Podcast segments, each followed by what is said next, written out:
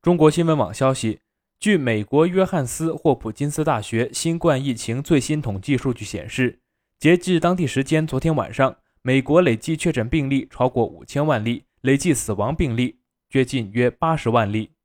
近来，美国的新冠肺炎疫情整体反弹，多州的医疗体系承压。尽管如此，自疫情爆发初期就层出不穷的反科学言论。两党扯皮与对立等种种病毒催化剂仍然在美国肆虐。目前，美国是全球累计确诊病例数和累计死亡数最多的国家，而在这冰冷的数据背后，隐含着无数美国老年人的痛苦和悲伤。根据《纽约时报》昨天统计，在近八十万的新冠死者中，百分之七十五，也就是约六十万人，是六十五岁的以上老年人。全美六十五岁以上老年人中，每一百个就有一人死于新冠；而在六十五岁以下的人群中，这一比例是一比一千四百。报道称，新冠已经成为六十五岁以上老人的第三大死因，仅次于心脏病和癌症，超过糖尿病、意外、阿兹海默症等。去年年初以来，百分之十三的老人死于新冠。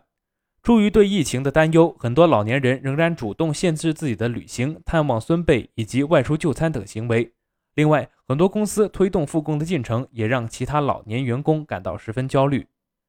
尽管美国是全球最大的疫苗生产国之一，也是最早开始为民众接种疫苗的国家之一，然而截至十二号，美国仅有百分之八十点六的居民完全接种了疫苗，疫苗接种率落后于许多国家。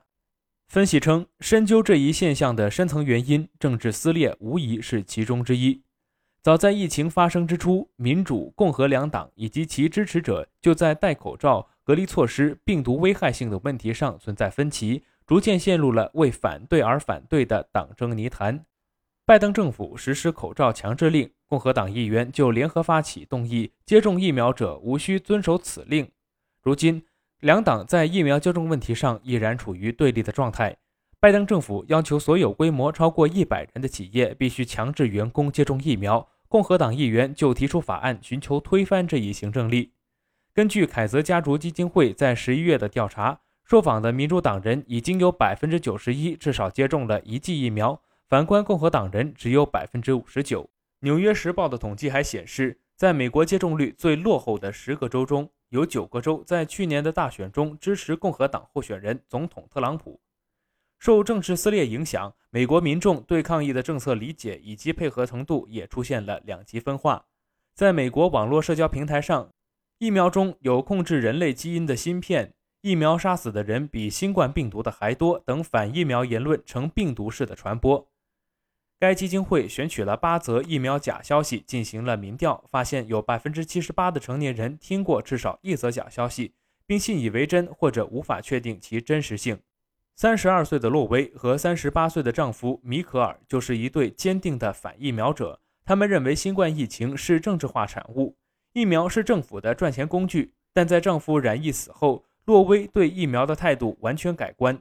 她表示，丈夫在临死前嘱咐她赶紧打针。他还说，如果能度过这次难关，一定回去接种疫苗。然而，洛威最后只能失去意识，和丈夫用视频软件告别。这里是羊城晚报广东头条，我是主播陈子燕。